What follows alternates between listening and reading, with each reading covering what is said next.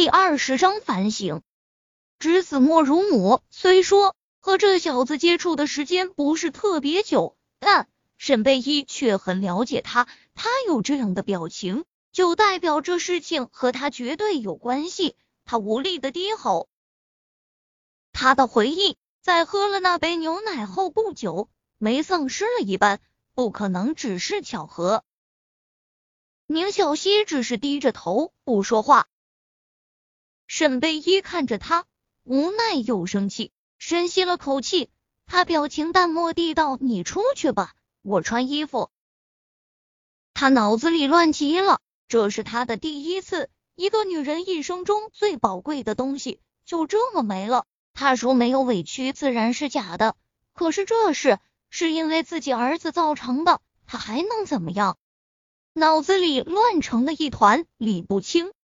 倒是。宁少臣，他喝药了？难道你昨天也对你爸爸下药了？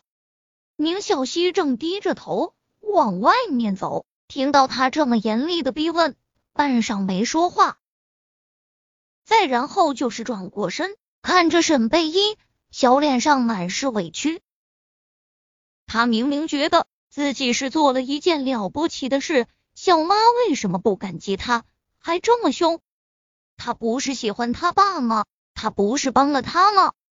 看着他的模样，沈贝依拿起睡裤在被子里穿好，然后起身，忍着双腿之间的疼痛下床，走到宁小溪面前，蹲下。小溪，我和你爸不是夫妻，所以我们是不可以做这种事情的。高阿姨才是你将来的母亲，你昨天这样做，你知不知道？你真的做错了。面对这个从小不在身边长大的孩子，沈贝依此刻真是骂，舍不得不骂，又觉得失了做母亲的责任。明小溪似乎已意识到事情的严重性，低着头不说话。他以为大婶是喜欢他爸爸的，他以为他那么做了，大婶肯定会很高兴。可此刻大婶看起来并没有开心快乐。反而一副要哭的模样，难道真是他错了？我今天会请假一天，你自己好好反省下。看着宁小溪错愕的眼神，沈贝依心里有着一丝不忍，但这事不是小事，他得给这孩子一个教训。和刘妈说了声，他便出了宁宅，只是因为母亲的病。这几年他没有朋友，没有亲人，所以出了这样的事后，他才发现他连个可以说话的人都没有，更别说哭诉的人了。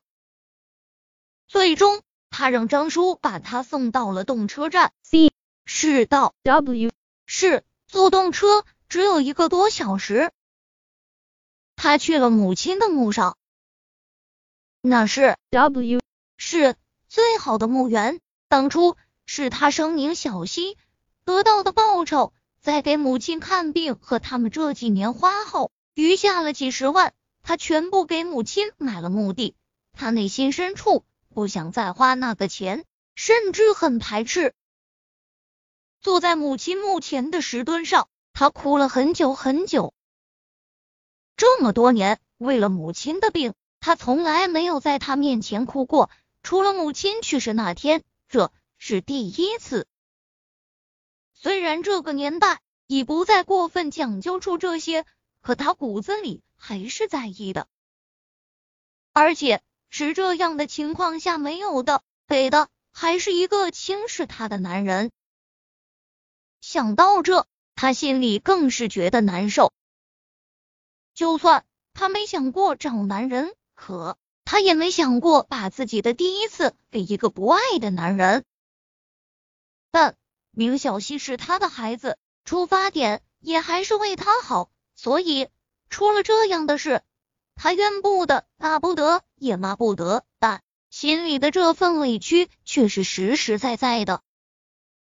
宁氏集团总裁办公室里，柳絮看着被扔的满地的文件，长叹了声气。我们宁总，您这又是生哪门子的气？昨天不该春宵一刻值千金了？怎么看起来好像倒是欲求不满一般？柳絮一边弯腰拾起地上的文件，一边调侃着宁少臣。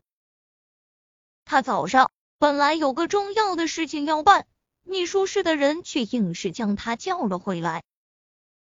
你去查下，昨天在宴会上，宁小溪去见了什么人？